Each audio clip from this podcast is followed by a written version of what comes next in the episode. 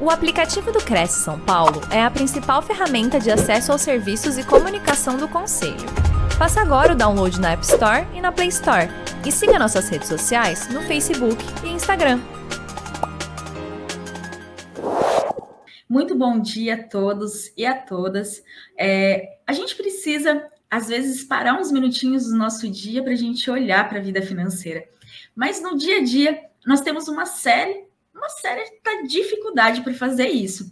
Muitas vezes as pessoas falam o seguinte, Patrícia, é, eu não consigo olhar para a minha vida financeira, não tenho tempo, é muito corrido. E aí eu falo o seguinte: pensa comigo, eu quero te fazer uma pergunta aí. Você consegue passar um dia do seu dia, pega aí, um dia da sua semana, sem gastar um real, ou seja, sem passar o seu cartão um dia, uma vez na semana? Ou uma vez no dia, dificilmente. Eu, particularmente, não consigo, já tentei, mas todos os dias a gente acaba gastando com alguma coisa. Seja no cartão, seja pagando alguma conta para o aplicativo do banco, seja de alguma forma. E por que, que se a gente gasta todos os dias, ou seja, a gente faz algum pagamento, a gente compra alguma coisa todos os dias, por que, que a gente não olha para a nossa vida financeira todos os dias?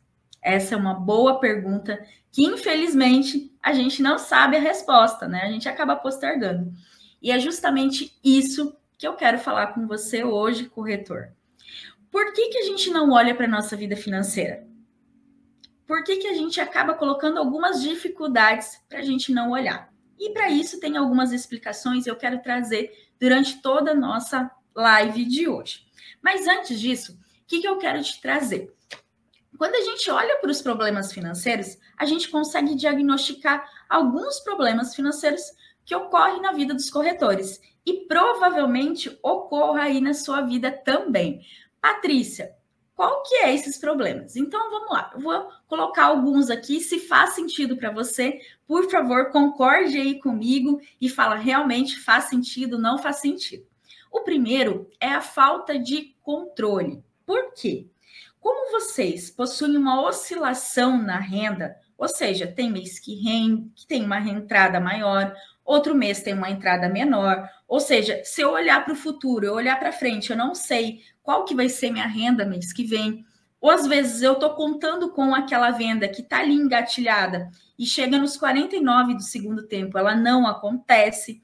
Então, como eu não tenho uma projeção, eu não tenho uma segurança do ganho, eu não consigo ter um controle no meu ver, ou seja, eu acabo deixando de planejar porque eu não sei o que vai acontecer. Então, essa falta de controle é um dos principais problemas que os corretores enfrentam quando a gente olha para a vida financeira.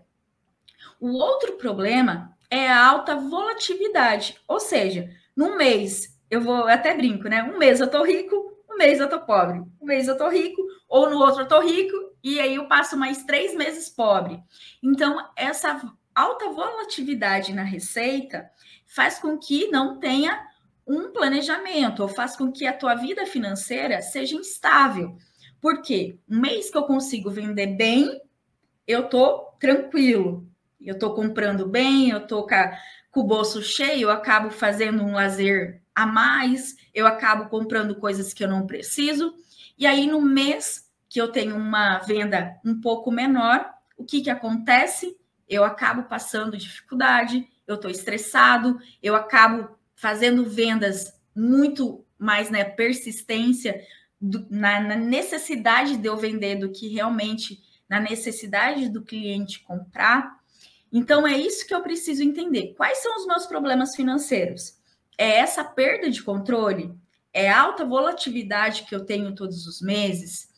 é o alto padrão, isso é muito comum acontecer na vida dos corretores. O que, que acontece, Patrícia? O que, que é esse alto padrão? Como eu tenho uma oscilação na minha receita, então, nos meses que eu ganho mais, eu acho que eu posso ir lá comprar um carro mais, melhor. Eu acho que eu posso ir lá trocar minha casa. Então, penso o seguinte: eu, corretor, eu moro numa casa é, de padrão baixo a médio. E eu vendo é, casas de padrão A. o que, que acontece? Isso vai lá no meu emocional e vai lá atiçar. Poxa, eu também quero morar lá no, na casa de padrão A, eu também desejo aquilo, eu também posso, papapá. Então, a partir do momento que eu vendo, que eu desejo, que eu vivo aquela realidade, aquela realidade é induzida ao meu padrão. Então, se eu vou e vendo bastante naquele mês, eu me auto-caracterizo que eu posso ter aquele padrão de vida. E aí eu vou aumentando o meu padrão de vida. Eu vou e troco de carro, eu vou e mudo de casa para uma casa melhor. Então eu saio de um aluguel, vou dar um exemplo, de 1.500 e vou para um aluguel de 2.000. Aí eu troco um de carro, onde a parcela era 1.500 para uma parcela de R$ 2.000. Então, mês que vem eu já tenho um aumento de gastos fixos de mil reais. Então, automaticamente, tudo isso vai gerando aumento do meu custo de vida. E aí, os meses que vai diminuindo esse custo, ou seja, que diminui a receita, esses custos mantêm elevado. Então, a importância de você conhecer seus números, a importância de você conhecer os seus gastos e entender qual que é o seu problema. Patrícia, eu não tenho problema. Pode ser que você não tenha problema, mas dificilmente todo mundo tem um probleminha. É um probleminha é, no cartão de crédito, é um probleminha que usa o cheque especial. A Patrícia, todo mês eu acabo entrando ali no cheque especial e utilizo o cheque especial como um capitalzinho de giro para o meu mês. Esse é um problema. Então, qual que é o seu problema? A partir do momento que você consegue identificar qual é o seu problema, a gente consegue buscar essa solução. Patrícia, identificamos então os problemas. Quais, quais foram os problemas que eu falei para vocês? Então vamos lá. Perda de controle, ou seja, eu não tenho nenhum controle financeiro, a alta volatilidade da minha receita, o aumento do padrão de vida. Ou seja, esses são os três principais problemas financeiros que envolvem os corretores de imóvel. Qual que são as consequências desses problemas, Patrícia? A ansiedade de fechar venda. Então, assim, como eu sei que o meu padrão de vida, por exemplo, é alto, eu sei que eu tenho todo mês 5 mil reais de gastos todo mês. Faça chuva ou faça sol, meus gastos no mês são 5 mil reais. E naquele mês eu não vendi nada, eu gero uma ansiedade de fechar vendas. Ou seja, eu fico lá insistindo, insistindo para aquele cara comprar. Por quê? Não porque ele precisa comprar aquele apartamento, muitas vezes, mas porque eu lembro que eu tenho aquele monte de conta para pagar. Então eu fico naquela ânsia, naquela ansiedade de fechar venda o tempo todo. Eu também tenho problemas no relacionamento, ou seja, eu acabo trazendo os problemas financeiros para dentro de casa, porque essa instabilidade financeira atrapalha no meu casamento. Porque minha esposa, meu esposo, acaba sentindo essa ansiedade, acaba sentindo esse estresse que eu tenho muitas vezes por causa do problema financeiro que eu estou tendo. Patrícia, qual que é outro problema? De saúde. Às vezes a gente não percebe que no, a nossa causa da ansiedade, a nossa causa da pressão alta, a, a causa de vários problemas financeiros, de vários problemas de saúde, a origem são problema financeiro. Só que às vezes a gente acha que é a falta de exercício, às vezes a gente acha que é a comida que a gente não come é de forma correta, pode ser. Mas atrás disso também tem o problema financeiro, que ele fica ali iminente na sua mente, cutucando você o tempo todo, não te dando paz. Quando você deita na cama para dormir, vem as contas que você precisa pagar. Então, tudo isso reflete diretamente na sua saúde e no seu bem-estar. Muitas vezes você não consegue ter um lazer com a sua família, muitas vezes você não tem é, uma viagem de qualidade, ou às vezes você vai viajar, mas você viaja sabendo dos problemas financeiros que você vai ter depois. Então, tudo isso reflete na sua saúde também. Patrícia, qual que é o outro problema? O empréstimo, porque muitas vezes esses problemas de descasamento entre a tua receita e suas contas, ah, esse mês eu não vendi. O que que acontece? Você vai lá e pega um empréstimo. Aí, passa dois, três meses, você também teve essa oscilação nas suas vendas. Você vai e pega outro empréstimo. E aí você fica dependente de empréstimo para você sair da sua vida financeira. E aí você entra numa bola de empréstimos, ou uma bola, uma bola de neve aí de cartão de crédito. Então, esses são alguns problemas que você tem ao ter problemas financeiros na sua vida financeira. Então, se o que está fazendo sentido aí, se o que eu estou falando faz sentido para você, por favor, dá um joinha aí e fala, ó, oh, Patrícia, no chat, tá fazendo sentido. Porque aí eu sei que é isso que tá pegando vocês. Se não, se vocês estão tudo zen, tá tudo certo também. Parabéns pela sua evolução na sua vida financeira. Por quê? A gente não foi criados ou a gente não foi doutrinados a falar de vida financeira. A gente não foi ensinado quando a gente era criança a lidar com a vida financeira. Provavelmente os seus pais não falou, olha, quando você receber, você vai pegar o seu salário, você vai fazer isso, isso, isso, isso. Dificilmente eles ensinaram. Eu não tive esse ensinamento. E aí o que que aconteceu? Primeiro salário, eu fui lá e comprei tudo que eu queria, né? E aí isso já remeteu ao segundo salário, terceiro salário, já entrei em dívidas. E para mim consertar isso levou alguns bons anos. Por quê? Porque a partir do momento é, que a gente entende que a gente tem uma vida financeira errada, vai gerar sérios problemas na nossa vida, e aí a gente vai aprendendo com os erros, a gente tem uma evolução. Mas a gente precisa errar para depois aprender. Então, se a gente tivesse recebido essa educação lá atrás, a gente tinha evitado os erros. E é o que eu faço com a minha filha hoje. Eu tento o máximo ensinar ela para que ela não precise errar para ela aprender. Que ela possa aprender pelo menos o básico. Claro que muitas vezes a gente quer errar para a gente aprender, né? Às vezes os nossos pais falam, não faz isso. A gente vai lá e faz porque a gente quer aprender com o erro. A gente quer testar, ver se o que eles estão falando realmente é fato. Então, o que eu quero te dizer é que você precisa aprender com os seus erros. Patrícia, todo mês eu estou passando sufoco financeiro. Ou vários meses, quando eu tenho a minha renda diminuída, ou seja, eu não consigo vender o que eu quero, eu estou passando sufoco no mês. Cara, acende um alerta. Isso não é normal. A gente tende a se acostumar com sufoco. Ah, no outro mês, e aí assim, é típico do corretor, tá? Eu conheço alguns corretores e é típico do corretor, vai falar assim: "Ah, mês que vem eu dou um jeito", né?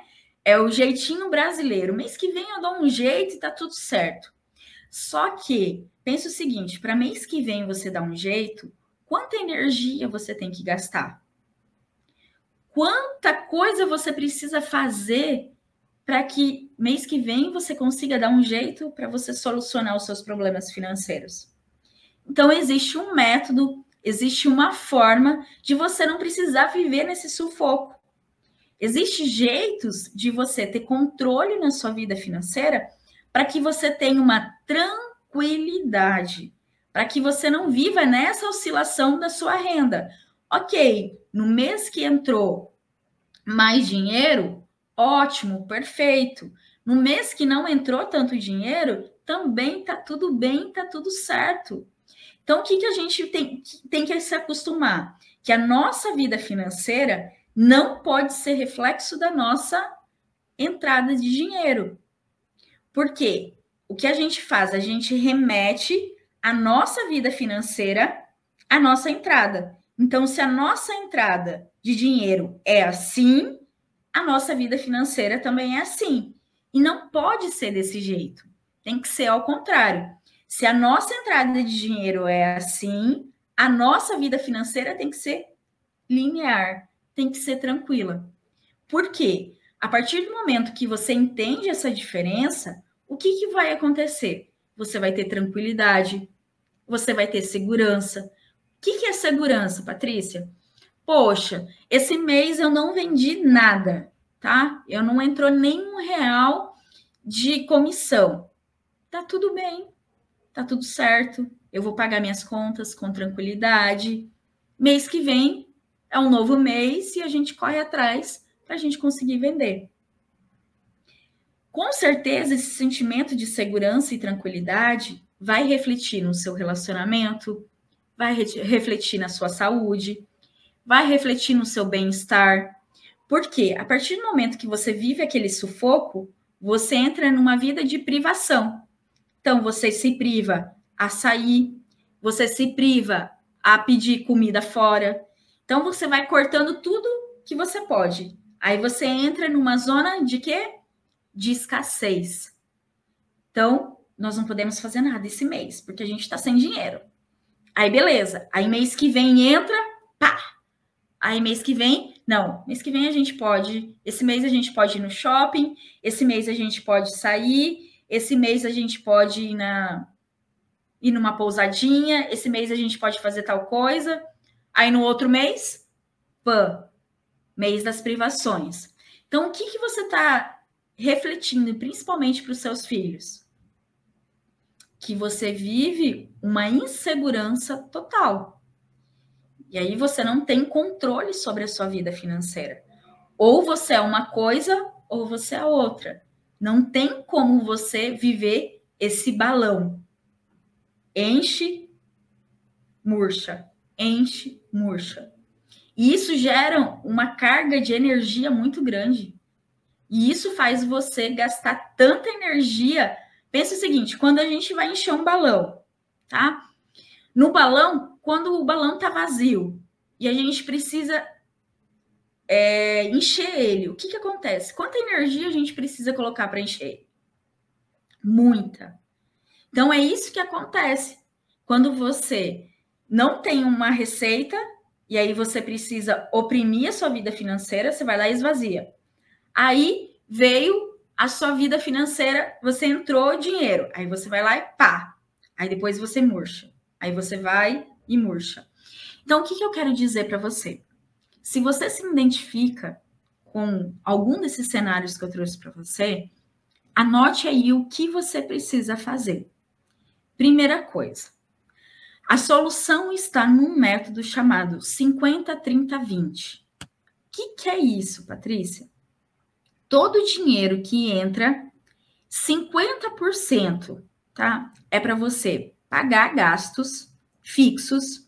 O que são gastos fixos? Água, luz, aluguel, é, parcela de carro, escola dos filhos, plano de saúde, tudo que você tem de fixo todos os meses, certo? Então, pensa o seguinte: ganhei mil reais. 50% vai ser para pagar essas coisas. Ganhei uma comissão de dois mil reais, 50% vai ser para pagar essas coisas. Ok, Patrícia, o que, que faz então com os outros 50%? 30% você vai tirar para lazer ou qualidade de vida. O que, que é isso? Para você planejar sua viagem de férias, para você pagar a sua academia, para você pagar, por exemplo, as mulheres, ah, eu quero fazer um procedimento estético. Beleza, você vai tirar desses 30%. Ah, os homens, eu gosto de pescar todo final de semana. Ok, você vai guardar, tirar desses 30% aí para você fazer o seu lazer. Ah, eu gosto de ir num showzinho. Beleza, você vai ter 30% do seu salário para você gastar essas coisas, ou 30% do valor que você receber. Patrícia, e os outros 20%? Os outros 20% vai ser a sua reserva de emergência. Corretores, corretoras, é como que eu posso até achar a palavra aqui para falar para vocês? É super, mega, ultra importante que vocês tenham reserva de emergência. Patrícia, eu sei que eu preciso ter reserva de emergência. Mas por que que você não tem? E aí eu vou ser bem dura no que eu vou falar para você. Se você sabe que você precisa ter reserva de emergência e você não tem, é porque isso ainda não foi prioridade na sua vida. É a mesma coisa quando as pessoas falam o seguinte: ah, eu, eu não tenho. Ah, eu quero ler um livro, mas eu não tenho tempo. Não é que você não tem tempo. Falta de tempo não é desculpa para você fazer as coisas. O que você não tem é que você não colocou prioridade para ler um livro na sua vida. Ah, eu quero ir na academia e eu não tenho tempo. Não. Você não vai na academia porque você não colocou prioridade academia na sua vida. Essa é a sua desculpa. Esse é o seu motivo. Motivo é falta de prioridade. academia não foi prioridade na sua vida. Agora, falta de tempo não existe. A gente tem 24 horas por dia. Todo mundo tem 24 horas por dia. E por que, que tem pessoas que vão na academia? E por que, que outras pessoas não vão na academia? Aí eu te pergunto, por que, que tem pessoas que têm dinheiro guardado e por que, que outras pessoas não têm dinheiro guardado? É porque para algumas, guardar dinheiro para imprevistos é prioridade. Para outras pessoas, não é prioridade. Então, o que, que acontece? Até o Jefferson colocou ali. Tudo que está. É, quando recebo, está praticamente tudo comprometido. Por que, que isso acontece, tá, Jefferson? É, quando o teu custo de vida, que é aquele 50% teoricamente. Então, se você somar a escola do seu filho, o aluguel, a parcela do seu carro, é, o condomínio, vamos colocar mais, as despesas de farmácia, as despesas de supermercado, é, a empregada, se você tem na sua casa, tudo isso passa de 50%, quer dizer que o seu custo de vida está alto. E aí, automaticamente, o teu custo estando alto, você está sacrificando o quê? O seu lazer e você não está tendo dinheiro para guardar. Então, aonde que está o problema? O problema está no seu custo de vida, ou seja, você está vivendo, está querendo viver ou está vivendo uma vida que você não pode ter. É aí que mora o problema. Então, pega o seguinte, soma aí todos os seus custos fixos. Quanto que você gasta de aluguel, escola do filho, plano de saúde, é, água, luz, telefone, internet, é, seguro, e aí vai, todos os seus custos, farmácia, supermercado, combustível. Se isso está dando 70% da sua receita, 80% da sua receita, o que está que querendo dizer? Que o seu custo de vida está acima do que a sua receita te permite. E aí, automaticamente, falta em algum lugar. Falta na qualidade de vida, ou seja, você não está tendo uma qualidade de vida legal, e falta para você guardar. O que, que você precisa fazer? Então, você precisa parar e olhar para esses custos. O que, que eu posso reduzir? Ah, beleza, eu tenho um carro que eu pago a parcela é, de R$ 1.800. Eu vou diminuir para um carro que eu vou pagar a parcela de R$ 1.200 pensa o seguinte: é, por que, que a gente precisa de um carro? Eu até brinco com isso, mas é brincadeira por a verdade, tá? A gente precisa do carro para quê? Para ele levar e trazer, certo? Como eu moro aqui em Cuiabá, a gente precisa que tenha um carro de ar condicionado, porque aqui é quente para dedéu. Então, precisa levar, né? Levar e trazer. Precisa ter ar condicionado, precisa ter um conforto mínimo, certo? Então vamos pensar o seguinte: é, que isso são condições básicas. Se a gente pegar um carro de 50 mil, dá essas condições básicas para nós. Só que a gente é movido a uma coisa chamada ego. A gente é movido a uma coisa chamada comparação. A gente é movido a uma coisa chamada status.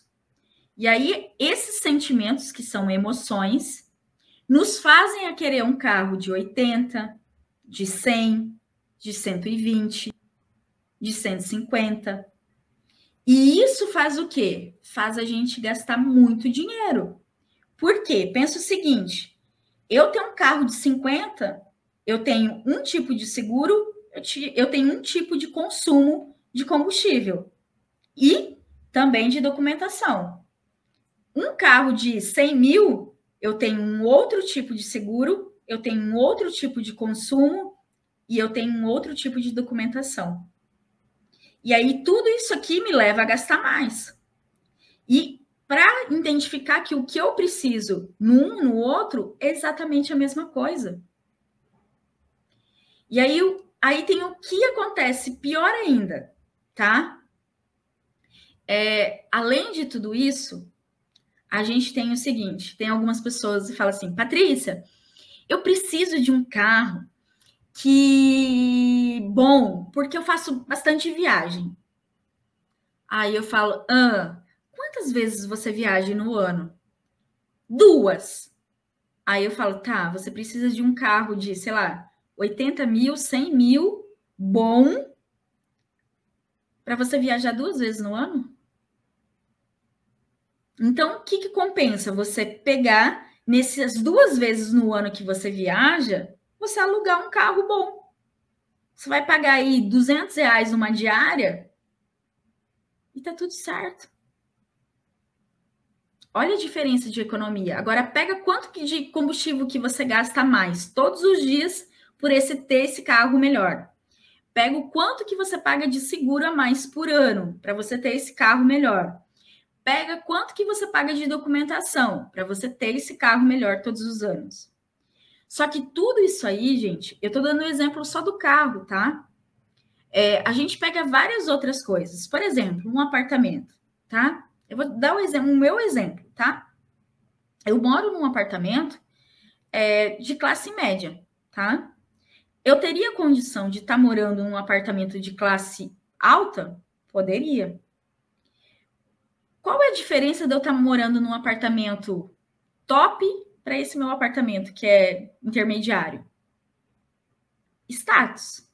Porque esse aqui me dá todas as coisas que o outro também dá. E aí eu falo, o que, que o status vai me trazer? Nada. Meu dinheiro fica imobilizado, eu não estou ganhando nada, eu tenho despesa, porque com certeza o condomínio desse outro lugar que eu teoricamente moraria é mais caro. Muitas vezes tem coisas a menos que o meu tem, mas como tem um nome mais bonito, ou é mais, mais novo, condomínio é mais caro. Às vezes a localização é até diferente desse que eu moro. Eu gastaria mais porque ficaria fora da minha mão, mas poxa, eu estou morando em tal lugar. Entende? Quando a gente olha para o desejo de consumo, ele está muito ligado às nossas emoções. E as nossas emoções estão tá voltadas à nossa infância. Então, se eu tive uma infância é, muito de escassez, se eu tive uma infância muito difícil, de limitação, há uma tendência na vida adulta de eu querer ter as coisas por merecimento. Poxa, agora eu mereço. Ou agora eu posso. Agora eu posso ter coisas boas na minha vida. Então agora eu quero comprar tudo que eu posso. Eu tenho dinheiro para isso também faz eu ter um senso de que eu bater no peito e dizer o quê? Agora eu conquistei. Eu trabalhei tanto, agora eu mereço isso, eu conquistei isso. Eu sou uma pessoa capaz. Só que todas essas coisas, elas são comportamentais que a gente desconta no dinheiro. A gente desconta comprando as coisas. E isso leva a gente ter o tempo todo gastos. Então, o tempo todo a nossa válvula é comprando coisas. O tempo todo a gente compra, o tempo todo a gente compra. Então, cuidado se os seus sentimentos não estão sendo colocados no dinheiro, tá? Então, tem gente que tem o seguinte, diz muito: "Ah, e se eu morrer amanhã? Então eu vou comprar as coisas agora mesmo". OK, do mesmo jeito que você pode morrer amanhã, você pode viver até os seus 100 anos. E aí? E aí? Qual é a garantia que você tem? Qual é a garantia que você vai morrer amanhã? E qual é a garantia que você vai viver até os seus 100 anos? E aí pensa o seguinte: se eu viver até os 100 anos, quem vai me sustentar dos meus 50 anos? Porque depois dos 60 anos, dificilmente você vai conseguir trabalhar mais com toda a sua energia que você tem. Então, quem vai te sustentar dos seus 60 aos seus 100? São 40 anos. É muito tempo, é muito dinheiro que você vai precisar. E aí? Se você não guardar dinheiro agora, que você está no auge da sua produção, ou no auge da sua cadeia produtiva, você não vai ter dinheiro para viver seus 40 anos. Patrícia, tá, não vamos ser otimista.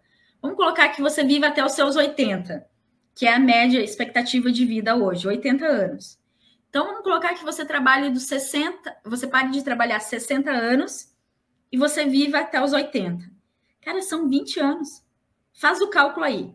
Pega esse seu custo de vida aí for. Eu vou pegar a calculadora aqui, ó. Vamos fazer junto, tá?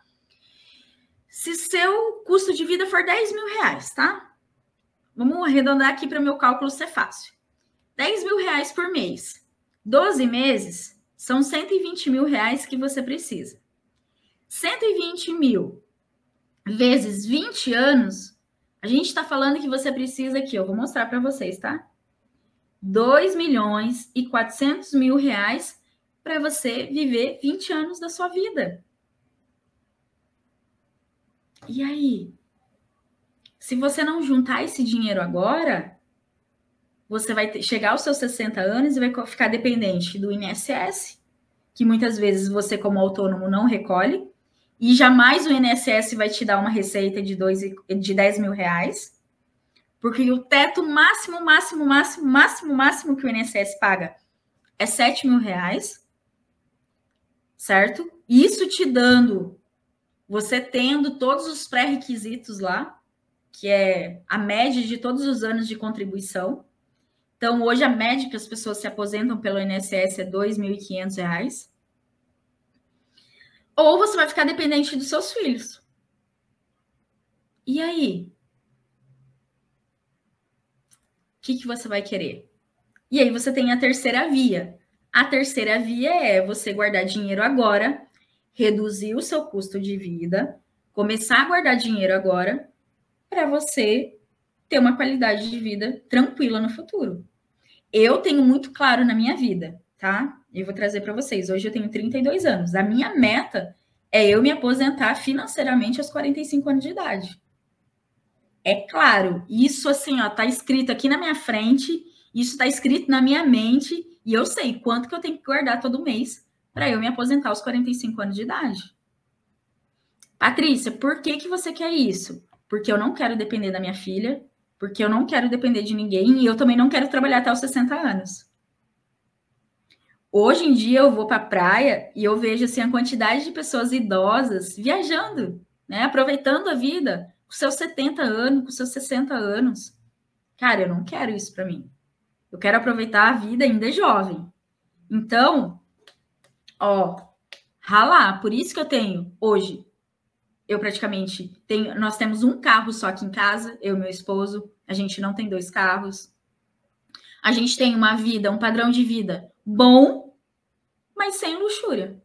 A gente não sai todo final de semana. Para que sair todo final de semana?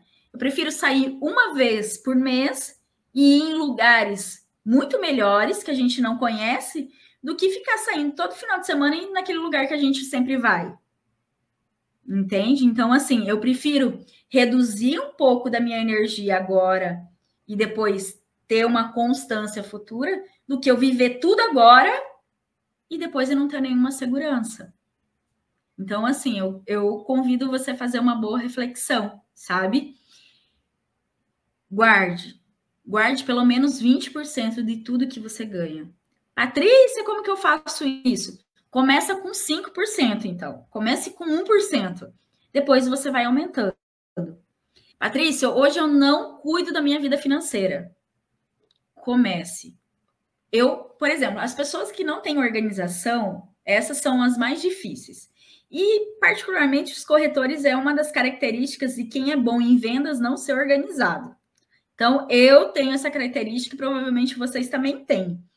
Como que eu faço? E é o que eu quero ensinar para vocês aqui. Eu faço da seguinte forma: uma vez por semana, tá? Então, todo sábado de manhã é meu dia de olhar minhas finanças. Então, tudo que eu compro hoje, eu compro no cartão. Então, seja ele débito, seja ele crédito. Então, automaticamente, o meu banco manda a mensaginha lá, toda compra que eu faço. Então, uma vez por semana, eu sento Ótimo, Cíntia. Então, uma vez por semana, no sábado de manhã, eu pego as mensagens, então, do que eu recebi de todas as compras que eu faço e eu lanço no aplicativo. Então, cara, de verdade, gente, é, não leva 30 minutos, tá? Eu anoto todas num papel ali e eu transcrevo para o aplicativo. E aí eu entro no aplicativo do, do banco e eu pego o que eu paguei de conta. Então, ah, paguei escola da minha filha, ah, paguei energia, paguei internet, paguei isso. E anoto também e lanço no aplicativo. Gente, com uma hora por dia, você consegue ter organização financeira. Automaticamente, o aplicativo vai te dar o resumo de como que tá seus gastos. Ah, quanto que você gastou em supermercado, quanto que você gastou com farmácia, quanto que você gastou com presentes, quanto que você gastou com é, custos básicos. Então, automaticamente você fazendo isso, você tem um controle da sua vida financeira. Então, é muito simples de fazer. Só que às vezes a gente acha que é um bicho de sete cabeças e a gente não começa por achar que é um bicho de sete cabeças. Então, eu quero deixar aqui algumas dicas de aplicativo. Então, vamos lá. Guia Bolso, Móveis e Organize. Para mim, é os três, assim, o Organize é o mais simples. Então, para quem tem dificuldade com tecnologia, o Organize. Se não, o Guia Bolso ou Móveis. Eu utilizo Móveis. Então, para mim, é o que mais eu gostei. Mas testa, cada pessoa é o gosto.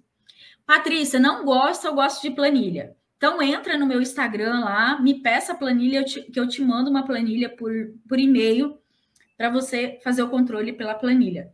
Também é super rápido, gente. Não cria desculpa. Patrícia, por que, que é importante ter organização financeira? Eu vou te falar a seguinte maneira.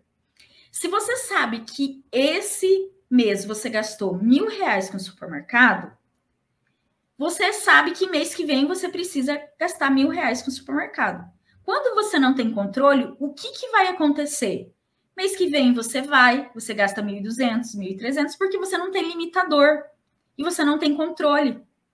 Então fica coisas aleatórias. E aí, o um mês que você ganha mais, você vai lá e se empolga, é natural. E aí eu conheço algumas pessoas que têm oscilação de renda, falam, ah, esse mês eu tô rico, então eu vou lá e vou comprar mesmo. Aí você, aí você vai olhar na sua casa, e é natural, tá, gente? A gente vai olhar, eu vou olhar aqui, ah, eu preciso comprar um quadro. Aí eu vou lá e compro. Ah, eu preciso trocar o meu sofá. Aí eu tô com dinheiro, o que, que vai acontecer? Eu vou lá e vou trocar. Por quê? Até as pessoas mais ricas, gente, elas têm desejo. O tempo todo a gente tem vontade de comprar as coisas. É natural. Só que se a gente não ter limitadores, a gente vai comprar coisas. Eu quero, quero te fazer um convite. Para e olha seu guarda-roupa. Quantas coisas você comprou sem você precisar? Isso é reflexo do que? De descontrole emocional e descontrole financeiro. Agora, olha os homens. Abre. Geralmente a gente tem aquele quartinho da bagunça, sabe? Olha quantas coisas que vocês compraram. Comprou aquela máquina de cortar grama, falando: não, eu vou cortar a grama aqui de casa. E você nunca cortou a grama. Você paga alguém para cortar grama. Você comprou a maquininha de lavar carro, achando que você ia lavar o carro, mas você paga, paga o lava-jato para lavar seu carro. Então, quantas coisas a gente gasta achando que a gente vai fazer tal coisa e a gente não faz? Por quê? Porque a gente é movido ao desejo da gente olhar as coisas e querer. Então, para isso, existem limitadores. Quais são os limitadores? 50, 30, 20. Eu só posso gastar 50% nisso. Eu só posso gastar 30% nisso. Cara, quero comprar tal coisa. Não posso, não está dentro do meu orçamento. A emoção vai baixar e você vai passar aquela vontade de comprar. É natural. A gente é ser humano, gente. A gente tem vontade de comprar o tempo todo. A gente quer antecipar sonhos. A gente quer comprar a casa que a gente gostaria quanto antes, mesmo que é em 360 meses. Mas a gente quer. Mas a parcela cabe. Aí muita gente fala o seguinte, Patrícia, Ah, eu moro de aluguel e eu vou comprar a casa e a parcela vai ser o mesmo valor do aluguel. Beleza. Só que você vai comprar aquela casa, você vai querer reformar, isso não está dentro do seu orçamento. Você vai querer colocar móveis novos, isso não está dentro do seu orçamento. Você vai querer isso, você vai querer aquilo, você vai querer um monte de coisa. Quantas pessoas que eu atendo, gente, não é brincadeira, tá? Quantas pessoas eu atendo que estão endividadas porque compraram casa? Não é uma, não é duas, são muitas. Muitas pessoas começam a se endividar pelo fato de querer comprar uma casa. Então, viva no aluguel pro resto da sua vida. E tá tudo certo. Vamos ver aqui os comentários.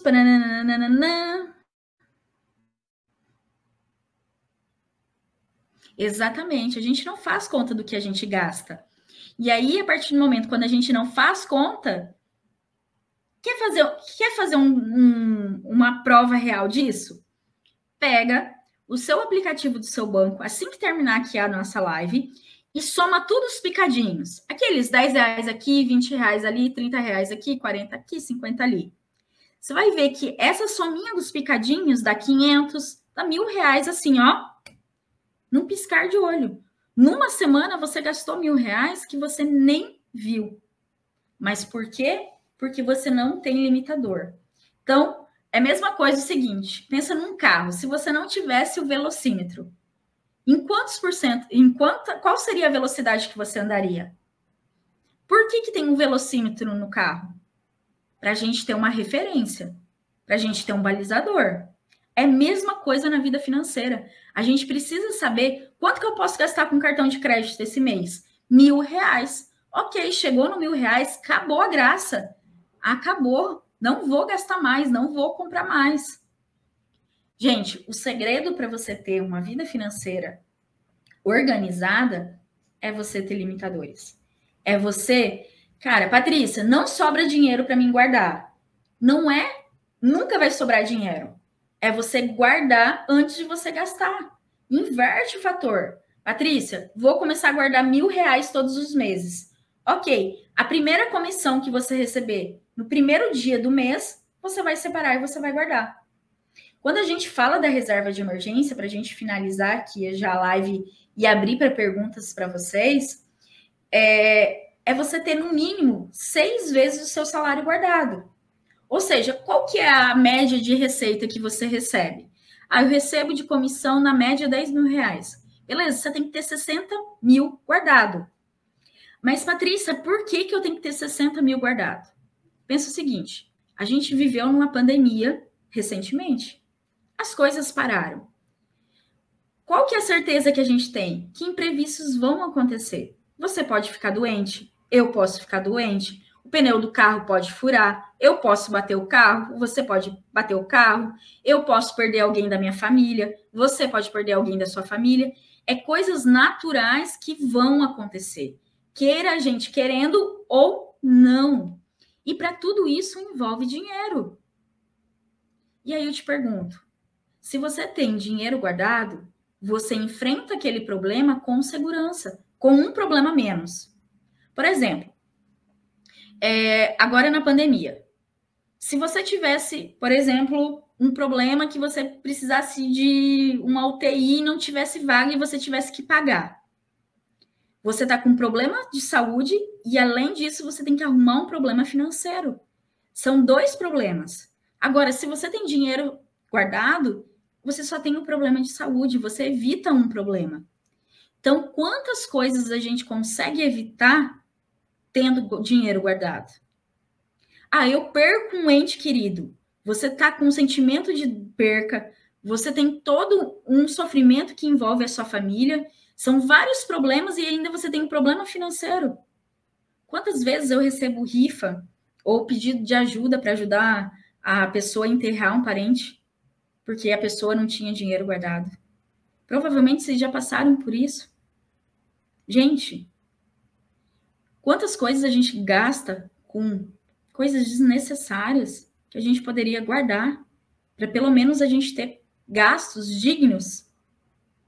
Fazer um exame que a gente precisa. Quantas vezes precisa fazer um exame, precisa pedir dinheiro emprestado? será que a gente não pode reduzir um pouquinho o nosso custo de vida? Então, é, espero que essa live tenha despertado alguns alertas aí na sua mente para que você realmente possa começar a olhar sua vida financeira de um outro olhar, que você possa é, desacelerar, sair dessa zona de conforto é, e você possa olhar a sua vida com um olhar um pouquinho mais cuidadoso, que não é só ter, tá? É, se você ganhar um milhão, provavelmente você ia falar que você queria comprar uma casa, uma chácara, é, uma lancha, isso, aquilo. Mas se eu te desse 10 dias de vida, você gostaria de ter. Ou melhor, você gostaria de ser. Você gostaria de estar na sua com a sua família, você gostaria de estar viajando, você gostaria de estar perto das pessoas que você mais ama.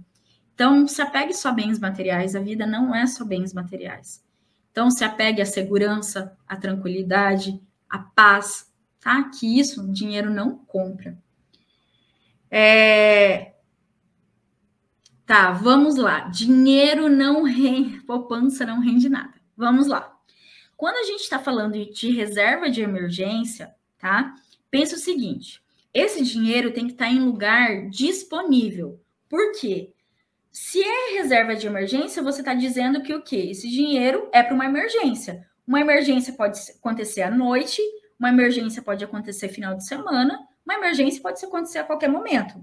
Então, para esse dinheiro, você precisa estar tá em, em produtos que tenha liquidez que, que é isso? Que você consiga pegar a qualquer momento.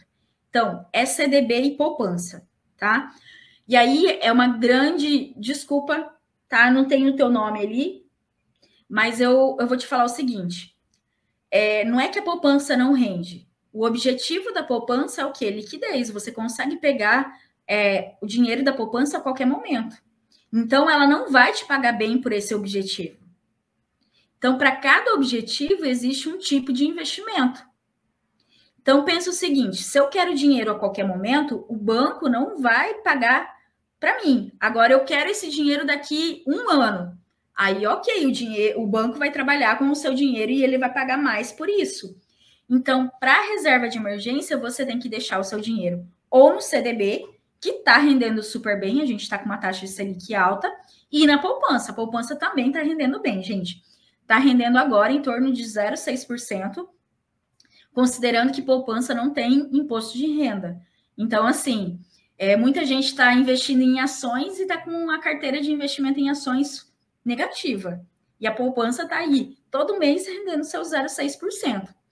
Então, assim, eu não vejo que a poupança é ruim. Depende o perfil, depende o tipo de investimento e depende para qual objetivo que você quer que, que acontece? No mundo de investimento, a gente também tem muito mito e tem muita gente é, que fala as coisas pensando que só existe gente que vai investir em ação. Pensa o seguinte: aquele senhor que não conhece nada de investimento, aquela pessoa que às vezes não consegue mexer num aplicativo direito, a poupança é o melhor investimento para ela e está tudo certo. É melhor ela ganhar 0,6% ao mês do que ela deixar o dinheiro guardado em casa. Então, assim, não existe investimento ruim. Existe tipos de investimento para cada tipo de perfil. Então, gente, espero que eu tenha é, agregado para vocês. E quem sabe a gente volta um dia só para falar de investimento, né, Márcia? que aí é mais uma live só para a gente falar de investimento. Nossa, Patrícia, muito gostosa a sua palestra, tá? Um linguajar assim absurdamente acessível. Eu acho que assim uma, uma riqueza de informações para os nossos corretores, mas independente de ser um corretor ou não, as dicas, né, os toques que você traz. Nossa, você falou uma, uma frase no decorrer da tua, da tua palestra que eu achei assim fantástica, né? Que a gente não pode remeter a, a nossa vida financeira à nossa vida particular.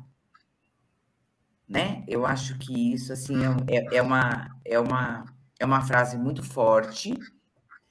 Eu acho que todo mundo deveria estar atento a essa situação, porque assim, sem querer, a gente acaba remetendo. E aí começam Sim. os nossos furos, né? Os nossos furos. Mas assim, você trouxe dicas de grande valiosidade e dicas assim simples. Então, é, dicas necessárias, mas realmente a gente tem que ter o um mínimo de organização.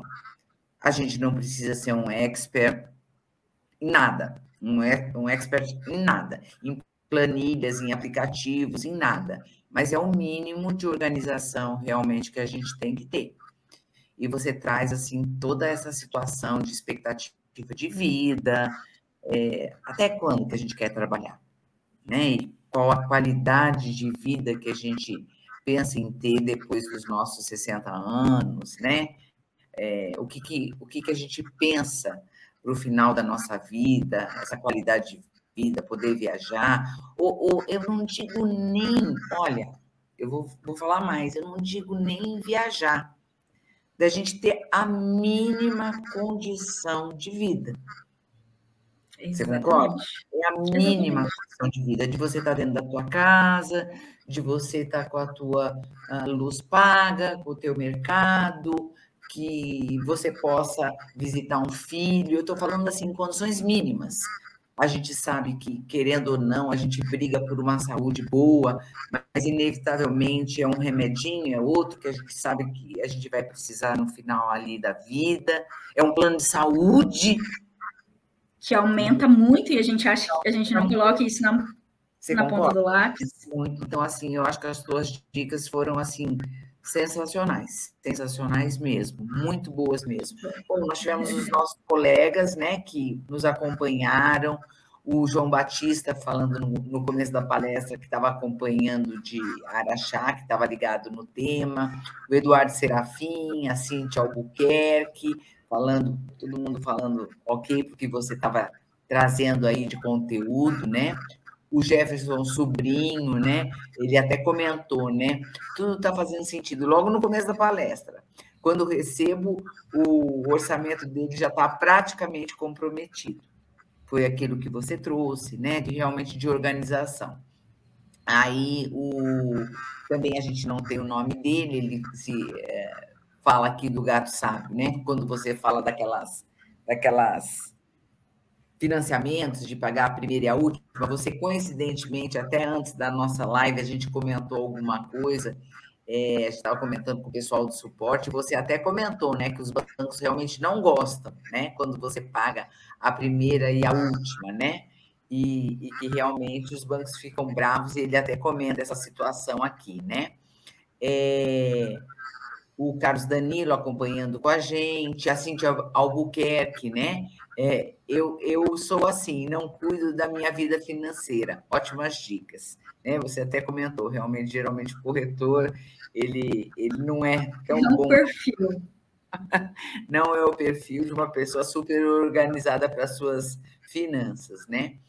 O Levi, bom dia, só queria agradecer a, Patrícia, da, a presença da Patrícia no nosso Cresce. O Carlos Danilo, é porque a gente não sabe viver, não faz as contas de quanto gasta. Tem gente que só gasta em coisas sem necessidade. Só que ele gastou, é, só que ele gastou, é, o, o, que ele gastou, de repente, acho que ele quis dizer aqui, o que ele gastou daria para juntar um, um dinheiro, né? Aí você respondeu aqui, do, do, nosso colega também, que ele fala da poupança. Eu achei absurdamente interessante o que você trouxe realmente depende do, do perfil e o que aquela pessoa quer de liquidez, né? Você deu um exemplo super, super importante a respeito, tipo assim, a, a pressa que a gente tem de resgatar o dinheiro, dependendo da necessidade e aonde ele está aplicado. Né? E quando você fala de 0,6% sem imposto de renda, poxa, é, e para quem também não tem conhecimento com aplicativos, com grandes aplicações, pelo menos a poupança está lá e está rendendo. Né? Achei. Mas, e até falar um negócio aí, eu sei que os corretores são muito são muito propícios à renda de aluguel, essas coisas, tá? Então eu quero dar uma dica. É, quem tem renda de aluguel, ah, eu tenho uma casa alugada, Patrícia, é um ótimo investimento. Faz o seguinte: pega o valor da tua casa, se você fosse vender hoje, tá? ah, sei lá, 250 mil, tá? Vamos fazer um cálculo aqui. 250 mil e divide pelo valor que você recebe de aluguel. Então, Márcia, aí na sua cidade, uma casa de 250 mil rende que valor de aluguel? Mais ou menos. Ah, eu estou em São Paulo, capital, vai depender muito da localização, né? Uma casa, uma média. De, uma casa de 250 mil, ela é mais afastada. Ah, eu acredito que ela vale o quê? R$ 1.400, mais ou menos? Vamos colocar 1.400. Estou chutando, tá? Um pouco uhum. mais, um pouco menos, vai depender da região, vai depender, né? Vai.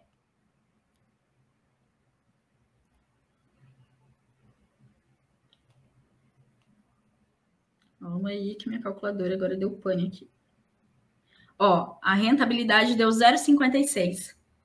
Então, assim, ou seja, você corre o risco de o inquilino não te pagar, você tem a depreciação da casa, que geralmente o cara sai, estraga tudo, papapá, tá rendendo menos que a poupança. Então, assim, é, a gente precisa cuidar muito com os mitos, né? Com algumas coisas que a gente, algumas crenças que a gente traz lá de trás. Então, assim, sempre faça isso.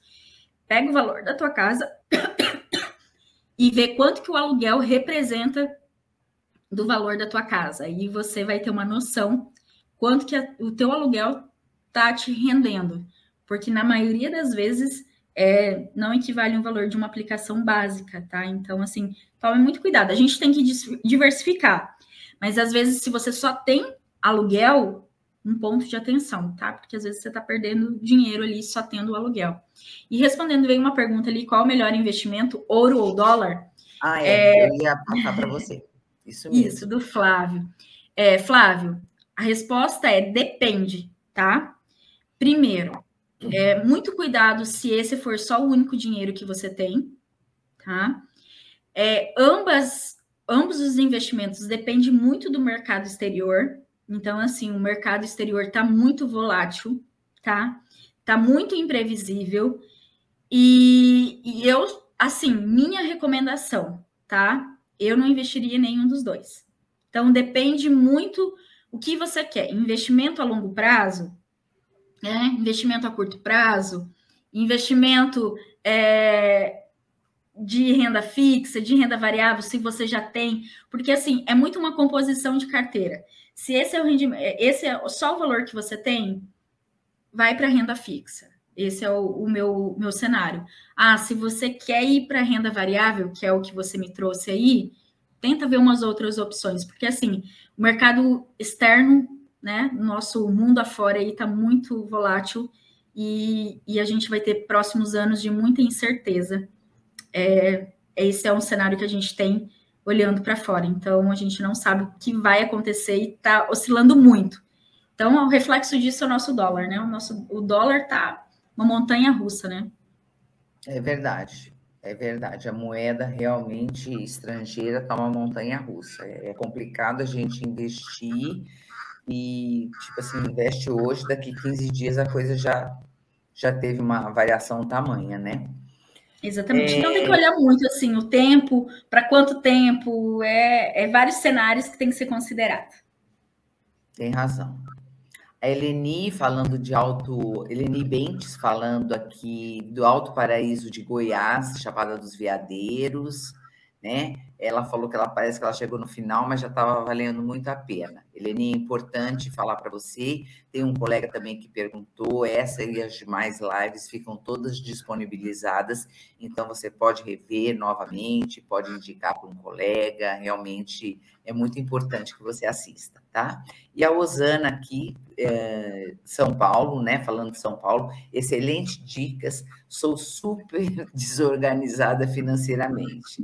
Fica tranquila, Osana, você não está sozinha, você não está sozinha, mas a gente tem que realmente, de alguma maneira, é, tentar se organizar por menor que seja essa organização, a gente tem que tirar um tempinho mesmo, está mais do que comprovado é, é para nossa para o nosso bem-estar. Concorda, Patrícia? É para o nosso bem-estar. Sim, Márcia, só vou alterar a frase dela. Rosana, muda essa frase. Eu estou desorganizada. Legal. Porque a partir do momento que você fala que você é, é desorganizada, você está levando isso como um e de eterno na sua vida, que sempre você vai ser desorganizada.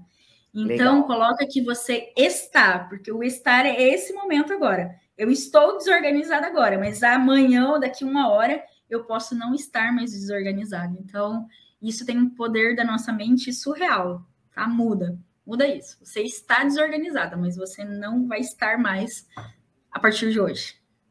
Nossa, mas eu acho que isso pode ficar até como uma mensagem, né, Patrícia? Eu acho Exatamente. que isso realmente fica aí uma reflexão para todos que estão nos acompanhando, né? É, fica aqui também a Neiva falando que as dicas foram ótimas, né? Ó, a Gilcimara Pacheco Bezerra, ela também está trazendo aqui. Renda de aluguel é excelente, sim. Eu tenho essa renda, me ajuda muito. Corretor não pode só depender das vendas né? Foi aquilo que você Sim, Gilcimara, eu não estou falando que é ruim, tá? É só você olhar quanto do seu imóvel o aluguel representa, só a título de investimento, mas é, um, é uma forma também de, de renda. Quanto mais, eu falo assim, a gente não pode colocar todos os ovos numa mesma cesta. Então, assim, claro. renda de aluguel, renda de comissão, renda de investimento, renda de participação numa empresa, são todos tipos de rendas que você pode agregar na sua vida. Perfeito, perfeito. Nossa, Patrícia, eu acho que tá aí o seu, a sua contribuição, excelente contribuição. Tenho certeza que todos nos acompanharam aqui, gostaram do conteúdo que foi trazido e realmente que você possa estar novamente com a gente, de repente, num outro momento, falando aí do mercado financeiro, de algumas aplicações, o que, que de repente a gente pode estar aprendendo né? Um pouquinho mais para poder investir, para poder guardar. E aí, até lá as pessoas já guardaram, né? As pessoas Isso, já vão estar com dinheiro. Aí, para de repente saber aonde que vai poder estar tá investindo aí, né? Exatamente. Então, eu queria mais uma vez agradecer aí a sua disponibilidade e fica aqui mais uma vez o agradecimento em nome do nosso presidente José Augusto Viana Neto e de toda a sua diretoria, o fato de você ter é, trazido o seu conhecimento, ter disponibilizado, dividido, compartilhado com todos aqueles que nos acompanharam. Eu passo para você para suas considerações finais antes da gente encerrar. Se você quiser falar alguma coisa, fique à vontade. Claro. Márcia, agradeço vocês também, né, em nome do presidente, toda a diretoria. Obrigada pelo convite. É, obrigada por estar aqui, né, dividindo. Eu acho que a minha missão de vida é muito essa, de levar conhecimento a gente só vai ter um mundo melhor, ou a gente só vai ter pessoas mais educadas financeiramente a partir do momento que a gente levar o conhecimento. Então, a minha missão de vida é essa, de levar o conhecimento para as pessoas. A partir do momento que mais gente tiver acesso ao conhecimento, mais pessoas educadas financeiramente a gente vai ter. Então, me coloco à disposição para quando precisar, estou aqui à disposição para levar mais informações aí aos corretores do Brasil inteiro. Muitíssimo obrigada, Patrícia Capitânio. Eu agradeço a participação de todos os nossos internautas que nos acompanharam pela TV Cresce, YouTube, Facebook, e deixo aqui o tema de hoje da nossa live das 20 horas, que todos possam acompanhar. O tema é Você é a sua maior força, e o palestrante será o Sargento Vanderlei. Fica aqui a dica para os nossos internautas. Mais uma vez, o nosso agradecimento com é, para todos vocês que nos acompanharam. Uma excelente semana e até a próxima. Mais uma vez, muitíssimo obrigada, Patrícia Capitani. Foi um prazer.